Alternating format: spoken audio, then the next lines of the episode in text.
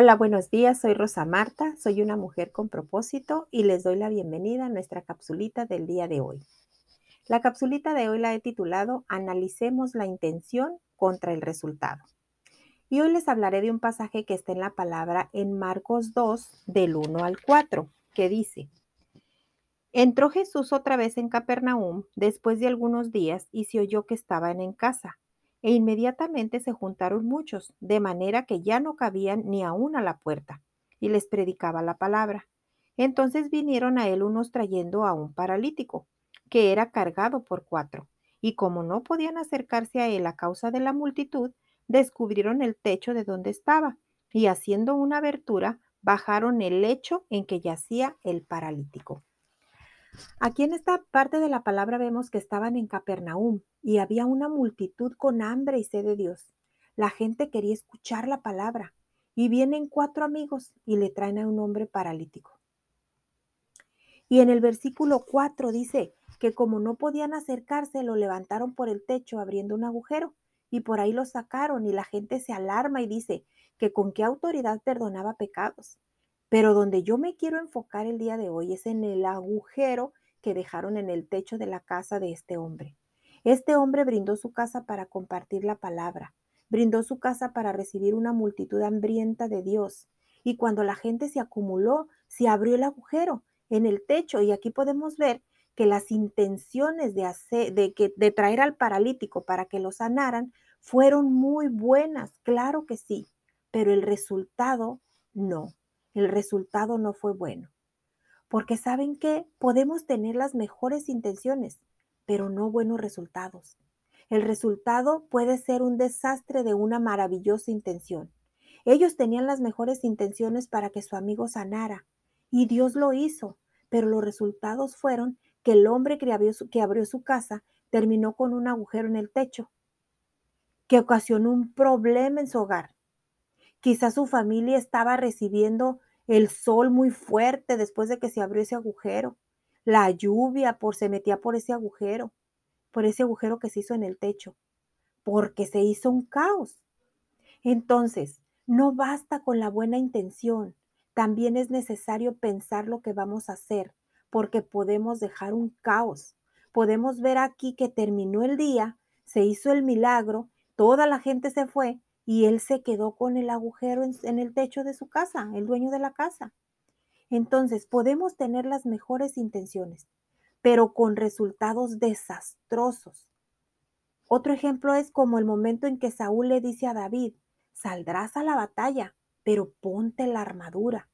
Le dice, ok, está bien, pero esa es una buena intención, que se pusiera la armadura. Pero cuando David se pone la armadura, dice, espérate, espérate, no me puedo mover, no es mi talla, no he crecido como para ser rey. La armadura es demasiado grande para mí. Déjame pelear como soy, déjame pelear como yo soy. Y se va a la batalla. Y fíjense esto qué importante. Si David hubiese querido saludar con sombrero ajeno, las cosas no hubieran sido así tal como fueron.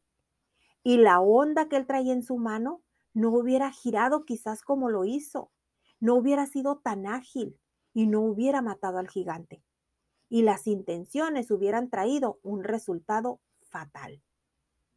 Hay un pasaje donde Pedro le dice al Señor, no vayas a la cruz. Esa era una buena intención, muy buena. Porque le dice, Jesús, no quiero que sufras, Jesús, no quiero que mueras. Pero el resultado que se ganó fue una represión, porque Jesús le dice, apártate de mí, Satanás. Te estás oponiendo a la voluntad de Dios. La intención de Pedro era buena, pero el resultado era malo. Jesús conocía el corazón de Pedro y le decía, tu intención es buena, pero me estás alejando del propósito de Dios. Y a veces tenemos buenas intenciones, pero no, se, no, pero por no sentarnos a pensar y dejarnos llevar por los impulsos del alma, esto será fatal y terminaremos siendo teniendo resultados catastróficos. Porque no preguntamos, porque nosotros deberíamos de pensar que si nuestras intenciones son buenas, cuáles serán los resultados de lo que yo quiero hacer. O sea, yo quiero mirar más, quiero ayudar, pero mirando más allá de lo inmediato. ¿Cuál será el resultado de lo que estoy haciendo? Pero hay que ver cuál será el costo y qué precio vamos a pagar.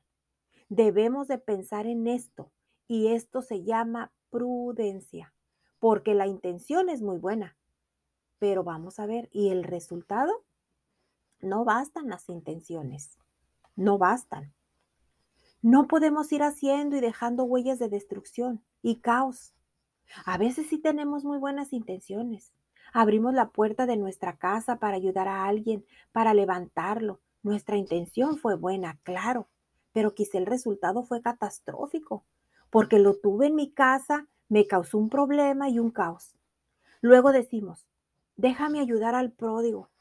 No, no, no, espérate, déjalo.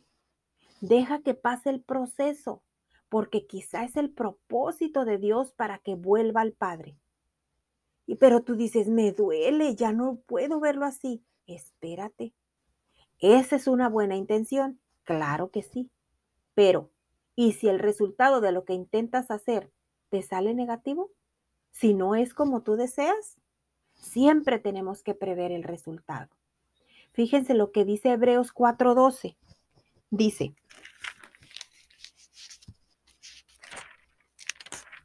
en Hebreos 4:12 leemos así en la palabra, porque la palabra de Dios es viva y eficaz y más cortante que toda espada de dos filos, y penetra hasta partir el alma y el espíritu, las coyunturas y los tuétanos, y discierne los pensamientos y las intenciones del corazón. Aquí está bien claro. La última frase de este verso dice, discierne los pensamientos y las intenciones del corazón. Pensamos que nuestra intención será buena, pero ¿y por qué no nos sentamos a ver si en realidad es bueno? Si lo que quiero hacer es bueno. Y si todavía no tienes la madurez suficiente, llámale a algún anciano de tu iglesia, llámale a algún líder y pídele un consejo para que te ayuden a ver cuál será el resultado si tú no lo alcanzas a percibir. Si ayudamos a alguien que no quiere trabajar ¿Cuál será el resultado? Nunca va a trabajar, porque mientras le damos todo, no va a trabajar. Pero si en vez de ayudarlo le damos un trabajo, ahí sí lo estamos ayudando. Entonces la intención es buena, pero ¿cuál es el resultado de lo que hacemos? Por ejemplo, que mi hijo no trabaje. Ay, no, pobrecito. Él estudia, él necesita descansar. Ok, tu intención es buena, que tu hijo descanse porque estudia, pero tú te has puesto a pensar cuál va a ser el resultado a largo plazo. Estás formando un vago sin oficio ni beneficio. Así es que tenemos que ser bien inteligentes, ser bien sabias en saber cuál va a ser el, resultado de nuestra buena intención. O por ejemplo, otro ejemplo es que vemos a un enfermo eh, y lo llevamos o que llevamos a un enfermo a un lugar donde donde está orando por la palabra, donde hay una persona que está orando y está sanando en el nombre de Jesús. Pero ya no cabe la gente. ¿Le vamos a hacer un agujero en el techo para meter a la persona? No. ¿Cómo le vamos a desbaratar su techo a ese hombre que abrió su casa para que se leyera la palabra? A ese hombre que era una fuente de bendición como el que del de Capernaum. Pensemos, le vamos a dañar la casa a su familia, a esa familia que abrió la casa para que fueran bendecidos. ¿Cómo les vamos a abrir un agujero en su techo? No, pensemos otra forma de cómo entre la persona. Podemos decirles a las personas que se hagan a un lado para pasar, qué sé yo, pero nunca que nuestras que el resultado traiga desastres. Si nosotros no podemos nos ponemos a pensar que con lo que hago daño, que con lo que hago lastimo, que con lo que hago destruyo, y no solo con lo que hago, sino también con lo que digo, estaré dañando una familia, estaré dañando a una persona. Quizás esa persona no cree en Dios, porque hay que tener mucho cuidado con eso, hay que cuidar de aquel que hay que tener mucho cuidado y no ser piedras de tropiezo para los pequeñitos. Tenemos que cuidar a los pequeños, a los que no conocen del Señor. Tenemos que tener cuidado con el comentario que haces en un lugar donde hay un incrédulo, una persona que no cree en Dios, un recién convertido que quizá no entienda todavía bien las cosas, que a lo mejor tu intención es buena, pero el resultado va a ser fatal, porque el incrédulo ya no va a creer en Dios más. O sea, si quería creer, ya no va a creer y el recién convertido se va a alejar. Tenemos que ser bien prudentes. Quizás es mejor que te digan, ¿sabes qué? No, espérate. Ahorita no, no es así como tú quieres hacerlo. Vamos a hacerlo de otra forma. Ah, sí, pero nos dicen eso y luego, luego nosotros entonces decimos, no me quieren ayudar, mejor no te hubiera dicho nada. No, no es eso. Es que el resultado puede ser peor. Entonces vamos analizando la intención contra el resultado. Nuestras intenciones pueden ser muy buenas, pero nunca deben causar destrucción. Pensemos en esto cuando queramos ayudar a alguien. La intención es buena, sí, pero debemos pensar siempre en el resultado que traerá. Así es de que analicemos bien, bien esto. Analicemos antes de, antes de tomar una decisión.